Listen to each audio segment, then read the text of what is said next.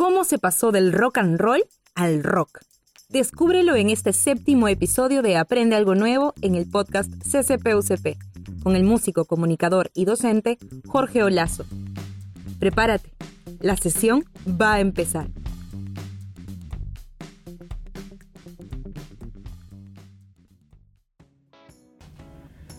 Quizá valga la pena comenzar con una pregunta. ¿Existe alguna diferencia entre la música que llamamos rock and roll y lo que designamos simplemente como rock? ¿O se trata simplemente de una abreviación de lo mismo? Aunque muchos puedan pensar que estos términos son intercambiables, en realidad responden a dos momentos históricos diferentes. Se trata de estilos que se desarrollan de manera consecutiva, es decir, uno sigue al otro. El rock and roll va primero en la cadena, haciendo su aparición durante la década de los años 50 como consecuencia de una transformación que había comenzado al menos una década antes durante la Segunda Guerra Mundial.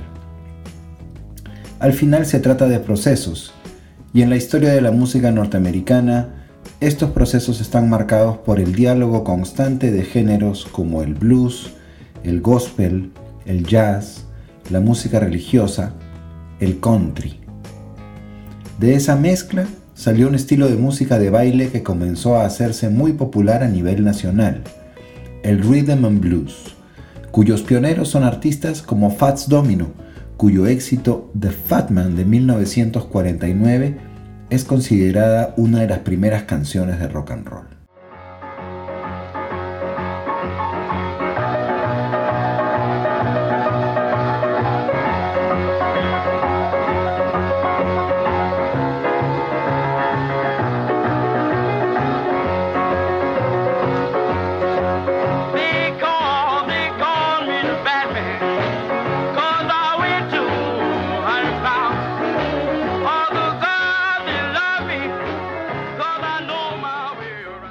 Pero el éxito de esta música entre la juventud blanca hizo que las radios comenzaron a programarla. Primero tímidamente en programas de trasnoche y luego ya en los horarios estelares. Artífice de esta situación fue Alan Freed, un DJ de Cleveland, Ohio, que de paso patentó una nueva manera de referirse al rhythm and blues, para evitar relacionarlo directamente con la cultura negra, vista como inferior por un mayoritario segmento de la audiencia blanca. El nuevo nombre para este tipo de música entonces fue rock and roll. Mientras esto sucedía en las radios, muchos artistas también buscaban interpretar su versión de esta música. Uno de ellos fue Bill Haley, que buscaba redirigir su carrera de músico country hacia el nuevo estilo que ahora atraía a los jóvenes. Comenzó grabando versiones de artistas negros como otro pionero, Jackie Braxton, de quien interpretó Rocket 88 en 1951. Pero sería en 1954 que Halley encontraría la canción que abriría el camino del rebautizado rock and roll hacia la audiencia de la juventud blanca. Rock Around the Clock. 1, 2, 3 o'clock, 4 o'clock, rock. 5, 6, 7 o'clock, 8 o'clock, rock.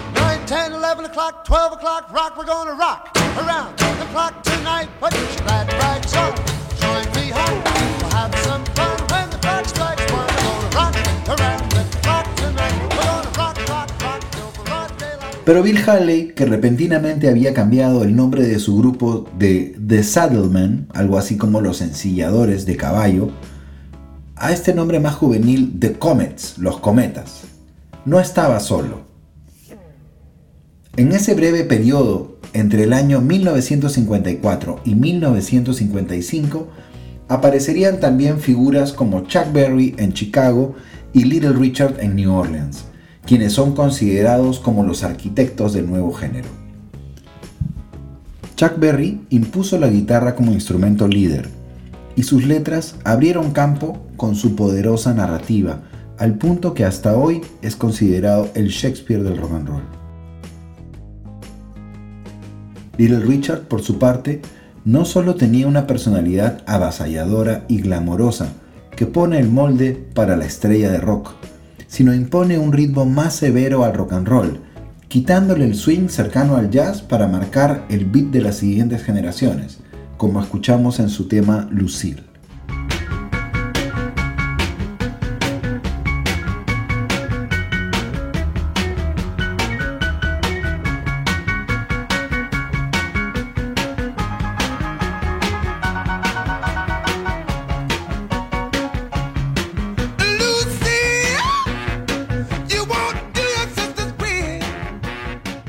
Pero el real estallido del rock and roll vendría con la aparición de Elvis Presley.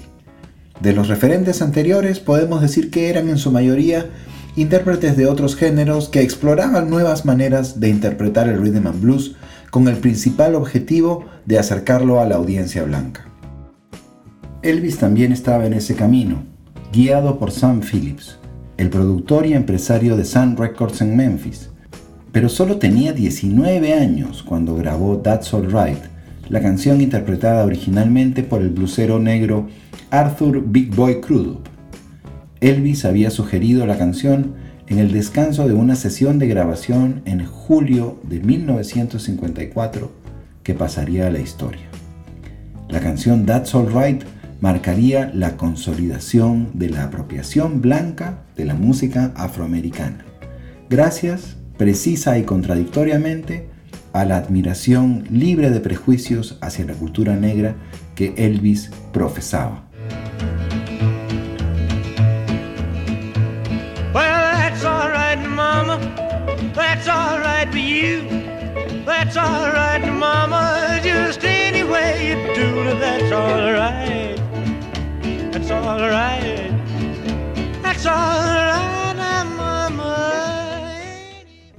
La historia pondría a Elvis como una estrella sin precedentes en la evolución de la industria del entretenimiento en los Estados Unidos, gracias a que fue rápidamente puesto en vitrina nacional por el gigante discográfico RCA Victor, que pagó la friolera de 35 mil dólares a Phillips por el contrato de grabación de Elvis.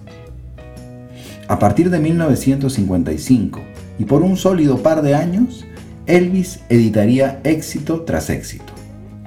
Heartbreak Hotel, All Shook Up, Jailhouse Rock, Don't Be Cruel, Hound Dog son solo algunos de los temas con los que dominó el mercado del rock and roll, mientras también aparecían otras figuras blancas como Jerry Lee Lewis, Eddie Cochran, Gene Vincent o Carl Perkins, este último acercó el sonido del rock hacia el country con su emblemático tema Blue Sweat Shoes. Well, it's one for the money, two for the show, three to get ready. Now go, cat, go, but don't you step on my blue suede shoes.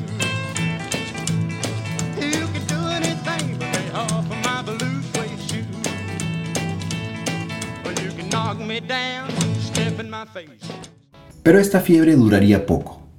A finales de la década de 1950, las principales figuras del rock and roll estaban fuera del ruedo. Chuck Berry cayó en la cárcel. Little Richard se arrepintió de su opulencia y se dedicó a la iglesia. Y hasta Elvis Presley había decidido refugiarse de la mala prensa de los rock and rolleros enrolándose en el ejército, donde permanecería dos años. Para colmo de males, un accidente aéreo terminó con la vida de dos de las más prometedoras estrellas del momento, Buddy Holly y Richie Valens, el descendiente de mexicanos que había puesto de moda la bamba. Casi ninguno de los intérpretes originales del rock and roll entró con buen paso a la década de los 60.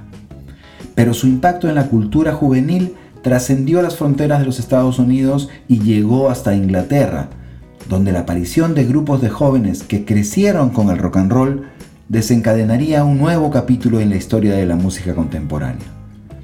Los 60 serían la década del rock. En Norteamérica, los que marcaron el pulso de la juventud entrando a los 60 fueron los Beach Boys, en California.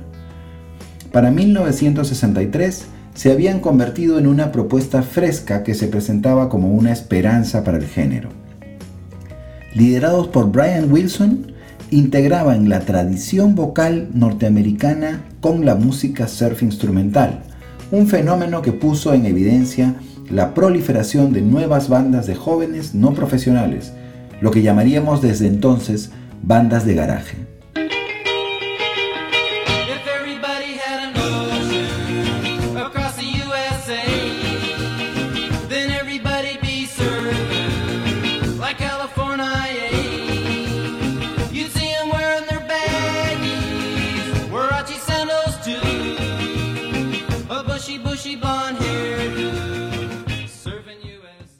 Pero sería un grupo del otro lado del Atlántico el que consolidaría el proceso de transformación hacia un estilo musical que estaba definido por una mayor apertura en cuanto a influencias musicales y por la consolidación del estudio de grabación como un lugar de experimentación sonora.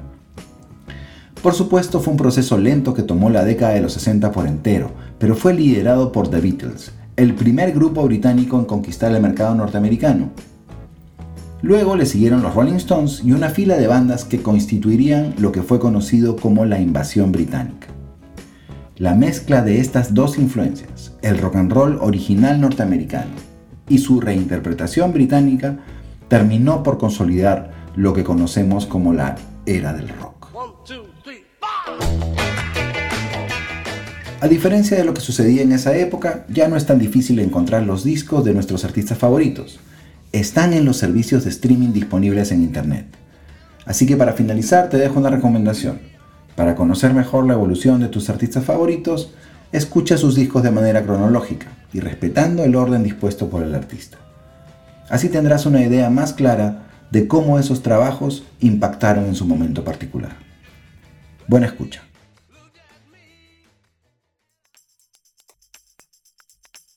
Gracias por acompañarnos en este séptimo episodio de Aprende algo nuevo en el podcast CCPU. Recuerda que puedes inscribirte en los cursos y talleres del Centro Cultural POCP en www.centroculturalpucp.com.